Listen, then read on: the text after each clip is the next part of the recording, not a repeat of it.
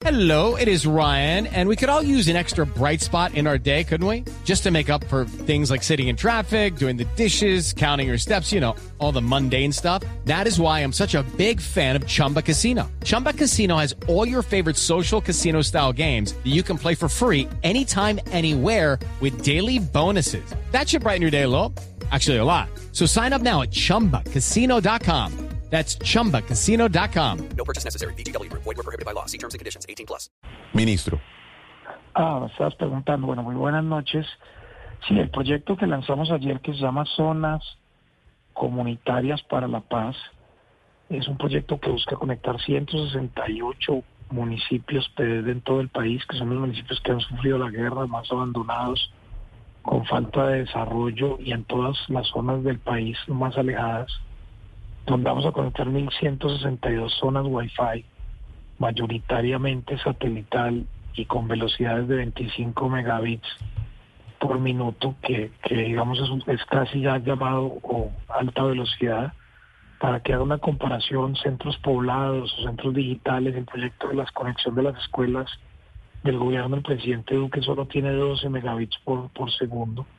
Entonces este es el doble, casi el doble, y pues estamos muy contentos. Un proyecto que no solo asegura la infraestructura, sino que asegura la operación hasta la terminación del gobierno del presidente Gustavo Petro. Ministro, y dentro de esa conectividad y ese esa potencia que va a tener la conectividad, también vamos a, tener un despliegue para enseñarle a, esos municipios y a esas zonas a usarlos, a capacitarlos, a, a trabajar también en ese tema de madurez digital eh, de las personas. Es una buena pregunta, pues digamos que lo primero es conectividad y después llegaremos con, con computadores para educar, porque entregar computadores sin conectividad pues no tiene sentido. Claro. y ya toda la estrategia de oferta de, de apropiación digital que tiene el ministerio. Muchas de estas zonas, pues la gente ya tiene dispositivos, tiene celulares, porque mucha de la gente así no tenga conectividad, compra celular, sea para jugar o cuando van al pueblo o cuando van a otras partes. Pero por supuesto esto pues tendrá que llegar con una intervención integral para sumar al desarrollo de, de todos estos municipios.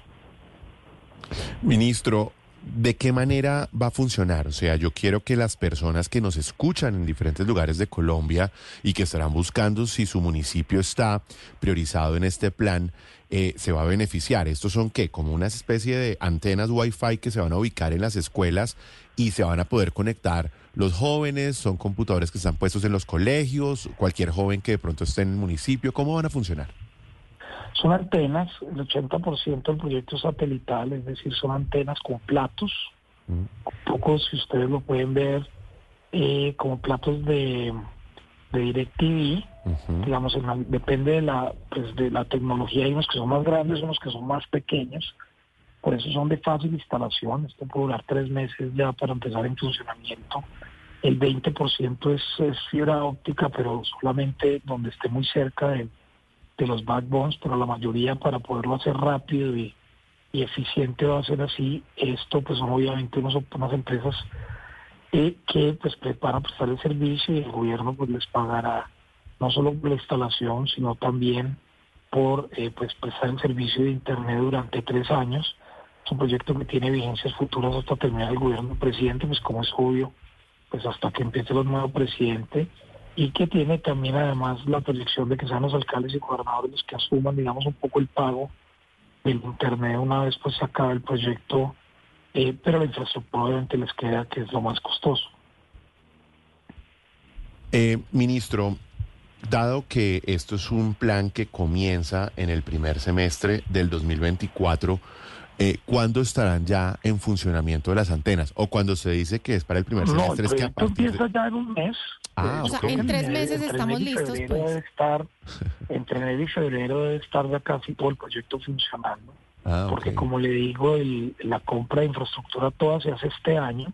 ya. Eh, como es- la ventaja que tiene este proyecto es que no es, no hay que construir torres, no hay que desplegar cables, la mayoría del proyecto es simplemente satelital y pues para instalar satelital es simplemente poner una antena en una escuela y inmediatamente ahí y en las afueras también en las zonas comunitarias pues algunas se pondrán en hospitales o se pondrán en, en, en, en alcaldías pero sobre la base de que presten un servicio digamos de wifi gratuito eh, a toda la comunidad o al parque donde la gente lo pueda usar. Mm. Entonces, la ventaja del proyecto que es y cómo se diseñó es que tiene eh, rápida instalación, digamos, en tus poblados ha tomado más de cinco años porque es un proyecto que fundamentalmente fue de cables y de antenas y punto a punto y por supuesto pues sale muy costoso eh, porque son zonas muy alejadas y llegar hasta allí no hay luz, baterías, etcétera. Entonces, eh, con satélite pues es, es más costoso en términos del, del servicio mensual, pero es mucho más eficiente y mucho más rápido para estas zonas que realmente pues llegar con una antena o llegar con un cable es realmente difícil. Ministro, eh, van a conectar más de mil sedes educativas en alrededor de 162 municipios. Esta conectividad que va a ser además de acceso vía Wi-Fi, ¿es para solo esas sedes o es para todas las personas de esas comunidades, de esos municipios? Es para la sede y para las personas de esas comunidades, no para todas, es decir, no, no, no, no llegaremos a cada casa individualmente, pues porque obviamente el proyecto saldría muy costoso y no tenemos el- la última milla, Sí. pero sí va a haber, la escuela queda conectada y queda conectada, digamos, el parque donde se podrán conectar, pues dependiendo de la velocidad y dependiendo del proyecto, pues 100, 200 personas, obviamente si se conectan más, pues bajará la velocidad, pero velocidad, mucha claro. gente va a tener la posibilidad de, de Claro, conectarse en, en cada uno de los parques y en cada una de las zonas pobladas. Muchos de estos municipios pues, pues son pequeños, no son grandes, entonces va a funcionar. Claro, y es- municipios grandes, digamos, como por ejemplo Tumaco, Sí. pues va a tener 16 parques o 16 zonas Wi-Fi. Entonces depende también del tamaño del municipio, pues hay más zonas, además de las zonas de los colegios. Sí. ¿Y, y de cuánta gente estamos hablando? O sea, si cuando hablamos de, de estos 162 munici- municipios, más o menos a cuánta gente, porque al final, si no le llega a la casa, pues puede desplazarse al parque y va a tener un acceso cercano a conectarse a Internet. ¿Cuánta, ¿A cuánta gente vamos a impactar aproximadamente? Pues yo creo que este es un proyecto que por, por el diámetro, digamos, de las zonas puede llegar entre 200 y 250 mil personas. Eh, esto no es contando todos los habitantes del municipio, porque si uno le pone todos los habitantes del municipio, solo Tumaco tiene 200 mil personas. Pero digamos que uno pueda beneficiar al mismo tiempo, digamos, conectadas con el proyecto, 150 mil, 200 mil personas. Pero si lo suma por población, pues habría que hacer la multiplicación de todos estos municipios y yo creo que sí puede ser 300 o 400 mil habitantes de estos municipios los que serían beneficiados. Pero pues obviamente, como indico, no es un proyecto que esté focalizado a llegar a cada casa, Claro. sino que está más focalizado a, a zonas comunitarias, por eso se llama así, zonas comunitarias, parques, eh, plazas principales, etcétera. No, claro, eso, es- eso toca como la ley del mayor impacto. Lo que usted, donde usted más pueda impactar para poderle ayudar a las, a las poblaciones. Para cerrar este punto, ministro, cuando uno lo escucha usted priorizar escuelas rurales, me imagino que eso es porque las zonas rurales en Colombia tienen serios problemas de conectividad. Esto puede sonar obvio, pero la pregunta es qué tan grave es hoy esa, esa falta de acceso a Internet en las zonas rurales en Colombia. No, pues Colombia yo creo que el 70% de las zonas rurales no tienen acceso a Internet. Eh, es muy grave y además los colegios, pues nosotros tenemos 14 mil colegios, pero tenemos 44 mil sedes educativas. Mm.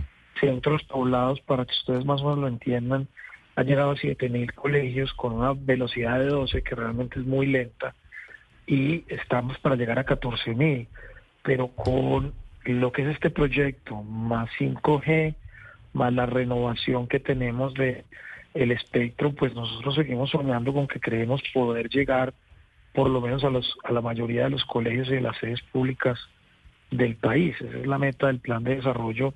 Casi todas las obligaciones de hacer de 5G. 5G va a conectar casi 4.000 colegios más eh, y todas las obligaciones de hacer están enfocadas a colegios y mucha de la estrategia del país de conectividad es realmente llegar a colegios, pues porque eso sí cambia la vida de los estudiantes y cambia el desarrollo. Entonces, mucho de la estrategia de conectividad del país, pues va a llegar a muchas partes, pero siempre se priorizan los colegios y las escuelas. Claro.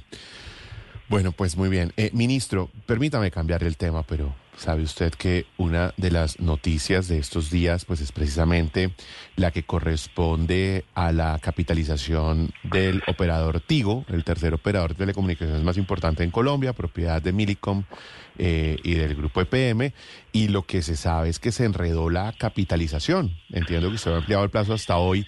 ¿Qué, qué sigue? ¿Se viene una reorganización del operador?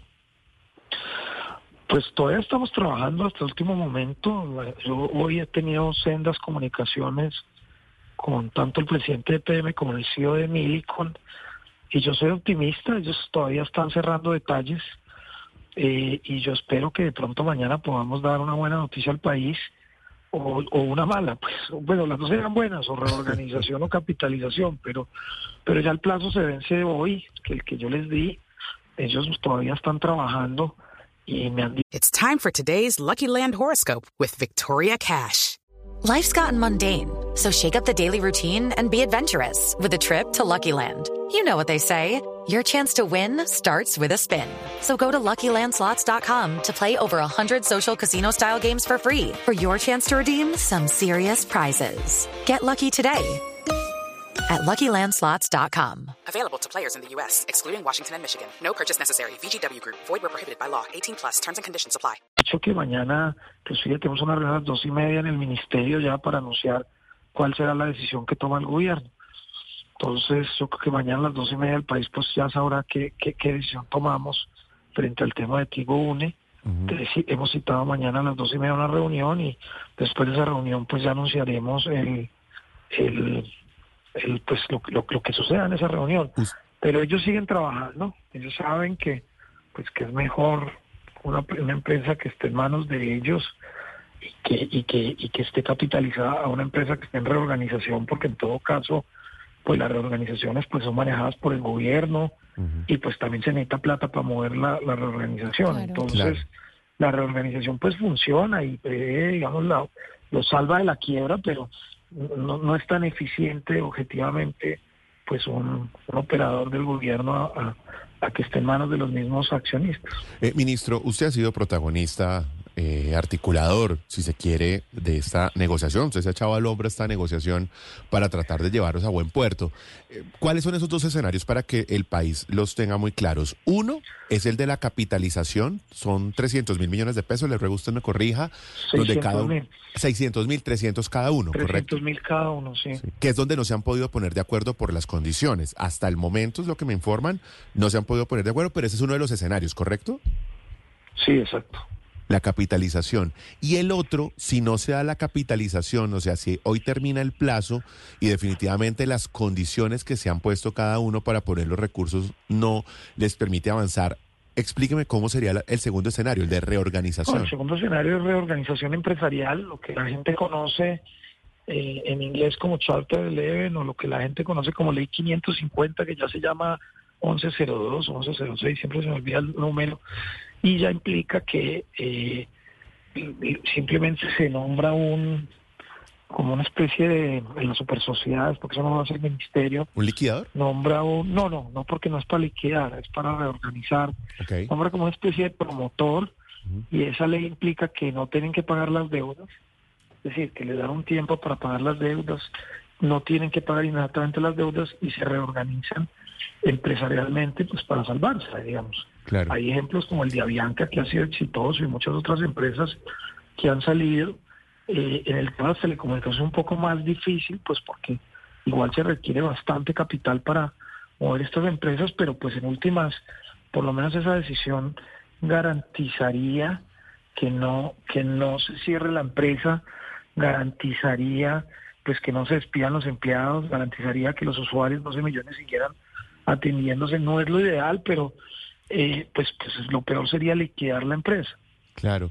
En un escenario de reorganización, ¿quién quedaría? O sea, ¿a- a- ¿cómo se determina quién se pone a cargo? ¿La, la superintendencia de sociedad? No, la superintendencia, ellos, la superintendencia de sociedad, yo creo que ellos tienen como un banco de datos. La verdad no estoy muy muy enterado del detalle de cómo funciona porque pues no soy el superintendente, Claro, claro. pero lo que lo que yo más o menos digamos tengo en mi memoria es que hay una base de datos de como de gerentes ad hoc y de esa base de datos el superintendente de sociedades que es el, el- realmente el competente pues nombra a esa persona y esa persona es como el gerente que queda bajo la administración de, pues, de esa sociedad. Claro. Ministro, pero en el otro escenario que es, listo, se pusieron de acuerdo, van a capitalizar. Esa capitalización no, no lleva con sí misma la obligación de reorganizar también, pues porque si no viene bien, si estamos en un punto que necesita esa plata, pues es porque ay, las cosas no están funcionando y tocará hacer cambios.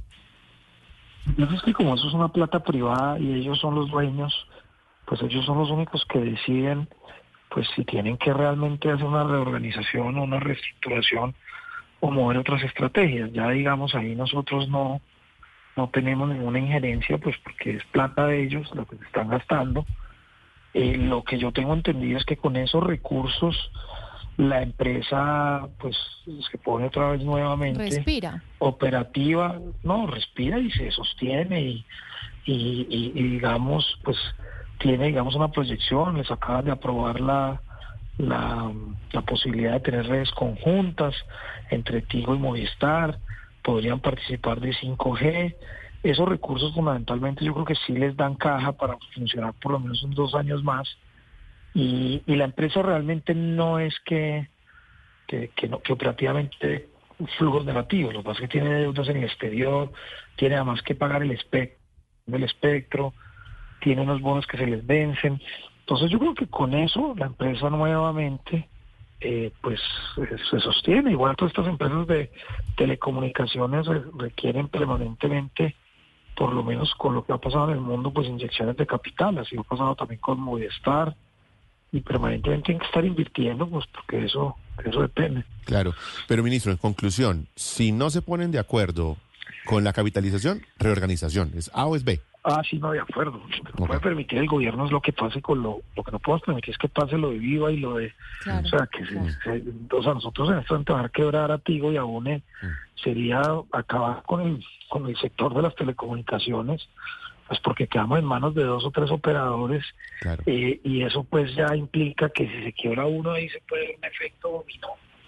Y entonces quedamos en manos de pues de un operador que es el, que tiene más fuerza y yo creo que eso no lo podemos permitir. Entonces que mantener la competencia en el sector por el bien de los usuarios, por el bien de la inversión pública, de los empleados, de- y además sería un mal mensaje para el país, pues imagínense dar que una empresa de esas dimensiones. Entonces pues ahí tenemos que tener plan A, B y si se tiene C también para salvar todo, todo lo que significa esta empresa y sus usuarios sus proveedores, etcétera.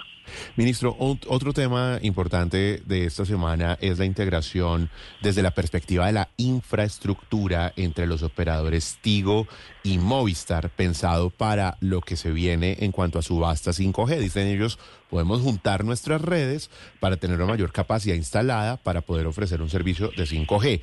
Obviamente, al generarse esta integración entre Tigo y Movistar, que son el segundo y el tercer gran operador en número de usuarios, pues han saltado los demás. Claro ha levantado la mano, UOM ha levantado la mano y han dicho, oigan, aquí pues no hay condiciones equitativas y esto puede generar unas dominancias eh, en el proceso de subasta. ¿Cuál es la posición que ustedes tienen frente a esta integración que autorizó desde luego la Superintendencia eh, de Industria y Comercio hace unos días?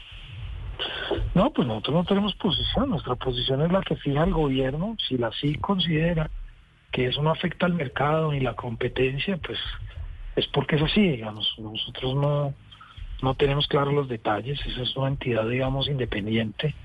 Ya falló. Me parece que no es una integración de las dos compañías. La misma sí dice que tienen que seguir compitiendo, pues lo que van a hacer es poder usar las mismas torres, lo cual tampoco es, les da eficiencia, pero tampoco no es nada ni del otro mundo ni que no esté pasando en el mundo. Hoy la tendencia en el mundo es que las empresas pues compartan las mismas torres, así la, la electrónica sea de cada empresa, porque entre otras cosas pues genera eficiencias y genera menos contaminación visual, ayuda a las ciudades. No tiene sentido que cada empresa tenga torres y torres y torres cuando una torre puede prestar servicio a varias empresas. Por eso hay empresas grandes, multinacionales que hoy están haciendo eso. Les da caja a las a las a las mismas empresas de telecomunicaciones. Entonces me parece que tiene sentido, digamos, eso no es nada loco, pero por supuesto, pues, eh, digamos que lo que dijo la la sí, pues es lo que lo que es, pues digamos que no que no afecta al mercado y por lo y por lo y mantiene vivos y, y, y actuantes a todas estas empresas. Ministro, Pues le quiero agradecer por acompañarnos. Le quiero contar que mientras usted y yo estamos hablando, he recibido a través del WhatsApp del 315-742-2555 varios mensajes de empresarios y empresarias del sector tecnológico en Colombia que me piden que les recuerde que la próxima semana se lleva a cabo el Congreso de la Industria Colombiana de Tecnología y me dicen que les recuerdan que lo esperan en Bucaramanga para la instalación de este Congreso, del cual por supuesto desde Blue Radio somos medio aliado. ¿Lo veremos en Bucaramanga la próxima semana? Muchas gracias. ¿Qué día exactamente es? Es que la otra semana tengo que revisar porque el martes estoy en, en Quibdó y el viernes voy para China con el presidente.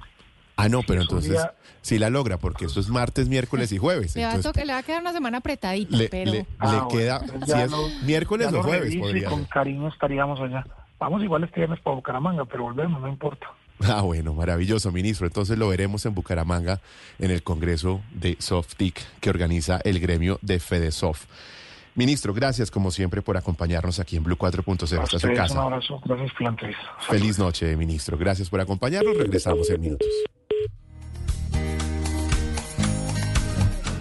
Judy was boring. Hello. Then Judy discovered ChumbaCasino.com. It's my little escape. Now Judy's the life of the party. Oh, baby, Mama's bringing home the bacon. Whoa, take it easy, Judy. The Chumba life is for everybody. So go to ChumbaCasino.com and play over 100 casino-style games. Join today and play for free for your chance to redeem some serious prizes. ChumbaCasino.com. No purchase necessary. Void where prohibited by law. 18 plus terms and conditions apply. See website for details.